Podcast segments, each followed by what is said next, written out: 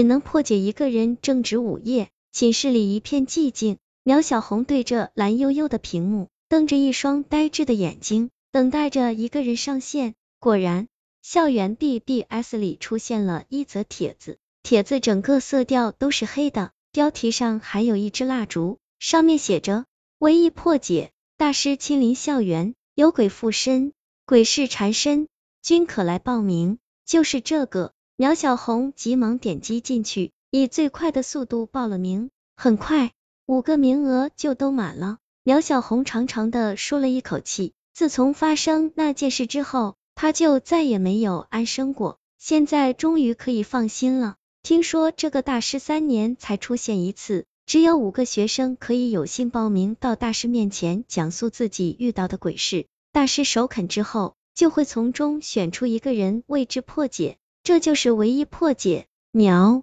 小红相信自己所经历的事情一定会人大师的眼。三天之后的午夜，苗小红溜出宿舍，来到了指定地点。这是一栋破旧的房子，长久没有人居住了。此时里面点了几支蜡烛，发出阴森森的白光。苗小红走进去，加上他屋子里一共有四个女生。大师坐在他们的对面，出乎意料，大师是一位老者，脸色惨白，眼睛发蓝，笑容却非常安详。他说：“你们一个一个的说出自己的故事，我会选择一个最为严峻的帮他化解。我先说，我的故事才离奇呢，只要我说完，你们都不用讲了。”一个叫菲菲的女孩跳起来，在众人的白眼中抢先讲了起来。她的开场白是这样的。我现在想起来，真是后悔啊！这一切都要从校西门外的那个十字路口说起。历来十字路口都邪性的很，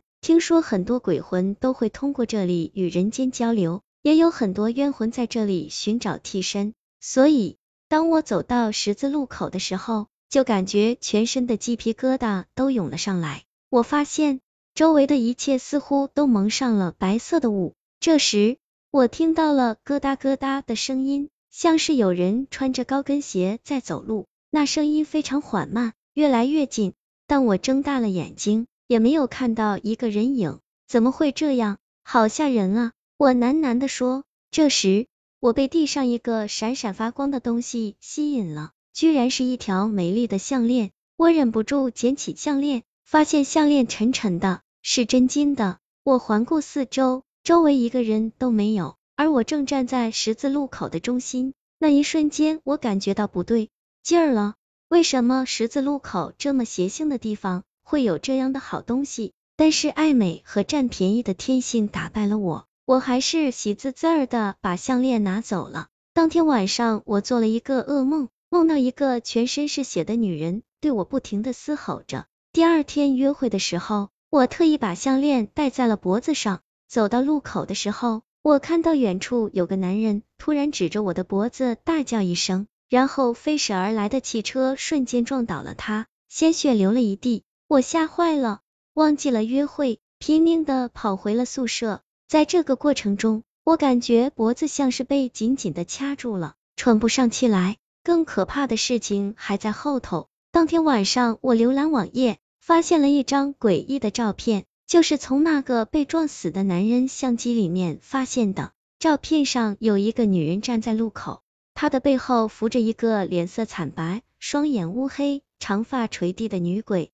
而那个女人，我看清了，居然就是我。我们都是好姐妹。菲菲叹了一口气，说：“你们明白了吧？我在十字路口捡了一条项链，顺着那条项链，我的背后就多了一个鬼。就算此时此刻。”我背后的那个鬼也是存在的。如果你们愿意，用相机镜头或者镜子来照一下，就会看到那个女鬼正在我背后死死的掐着我的脖子。听了他的话，所有人都朝他看去，果然，他的脖子上有两道不同寻常的青紫色印子。一想在那印子后面居然有一个女鬼，苗小红就禁不住汗毛倒竖。菲菲说：“大师，您一定要救我啊，我好惨啊！”这时，另一个叫小紫的女生不愿意了。大师，您不能这么草率的决定救他，因为您还得听听我的故事。我的故事，无论是时间还是地点，都比他的更离奇。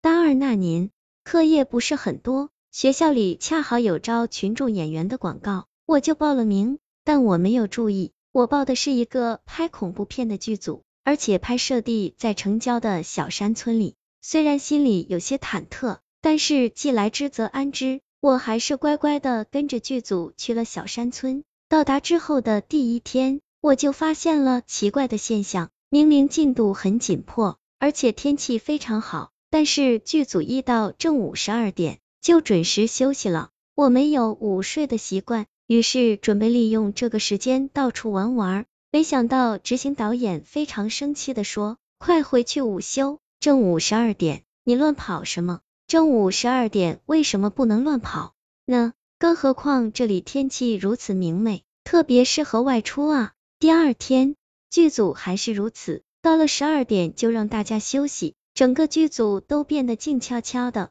我忍不住了，准备偷偷出去玩一会儿。我悄悄的出了帐篷，走到离大家较远的地方。这时，我看到了一个非常漂亮的年轻姑娘，他看到我，亲切的招手让我过去。你也是剧组的吗？我问。是啊，还是这个时候好，我只有这个时候可以出来玩。他对着我一笑，很美。我们俩热切的聊起天来，越来越投机，甚至说好了要拜为姐妹，一起在演艺圈发展。过了一会儿。到了剧组开工的时候，我们俩一起跑了回去。导演见到我后大怒，不让你乱跑，一个人跑出了事怎么办？又不是一个人，明明两个人嘛。我小声的喃喃着，什么两个人？就你一个人好不好？大家都很听话的。导演气的站了起来，指着我吼道。我愣住了，因为那个小姐妹明明就在我的身后，为什么导演看不到？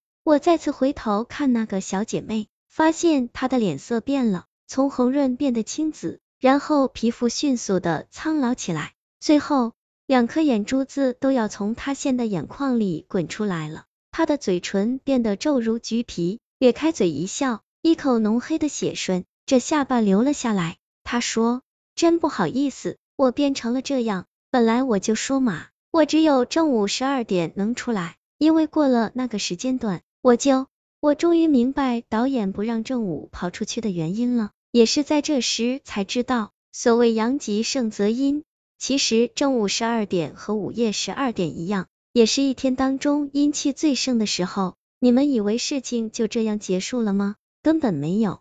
后来我在剧组的每一天，那个女鬼都跟着我，拍完戏，她居然跟着我回到了城里。我曾哭着向她抗议，结果她对我说。别这样，我们不是要拜为姐妹的吗？你别想抛下我。然后，小紫殷切的看着大家，我不知道他何时会出现，每天生活在惊恐之中，我不惨吗？